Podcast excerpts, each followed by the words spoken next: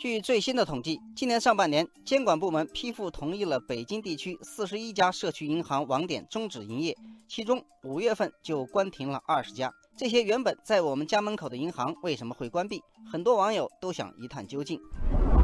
网友东博说：“我原来在家附近的一个银行网点开过电卡，缴过电费，但是手机能缴费之后就再也没去过。现在这个网点没有了，也没有觉得有任何不方便。”毕竟，小区方圆一百米内还有三家银行网点。网友智攀高峰说：“现在一些社区银行冷冷清清，客户大多是直奔自助机器。”网友思雨说：“社区银行要持续开业，真金白银的投入不能少。一个标准的社区银行，从店面租金到人员配备，再到店面装修、安装设备等，一年成本至少要一百万元上下。按照目前的利差计算，这需要拉到两到三亿元存款才不赔本。”对很多社区银行来说，这几乎是不可能完成的任务，所以把不挣钱的网点关了很正常。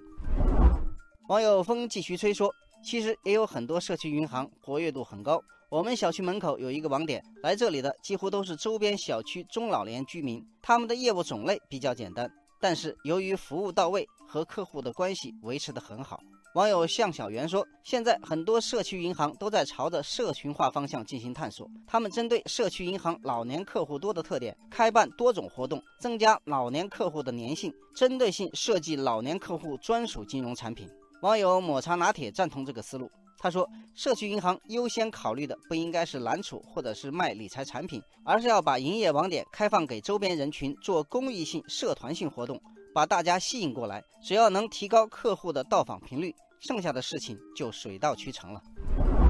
网友秦川说：“面对移动互联网的挑战，社区银行还要构建线上线下一体化的服务体系，让自己成为线上服务在线下的延伸，就像快递服务一样，你通过线上操作买来的东西，还需要线下的快递员为你及时完好的送达。”网友波杰克说：“社区银行打通线上线下的服务，让自己成为社区不可分割的一部分，这本身也是一种社群化的思路。”网友江南烟雨说：“社区银行是新生业态，需要比较长的培育期。从我们行目前的情况来看，绝大多数网点在三年之后都能够实现盈亏平衡。所以说，只要发展思路和方向对头，社区银行仍然有盈利前景。”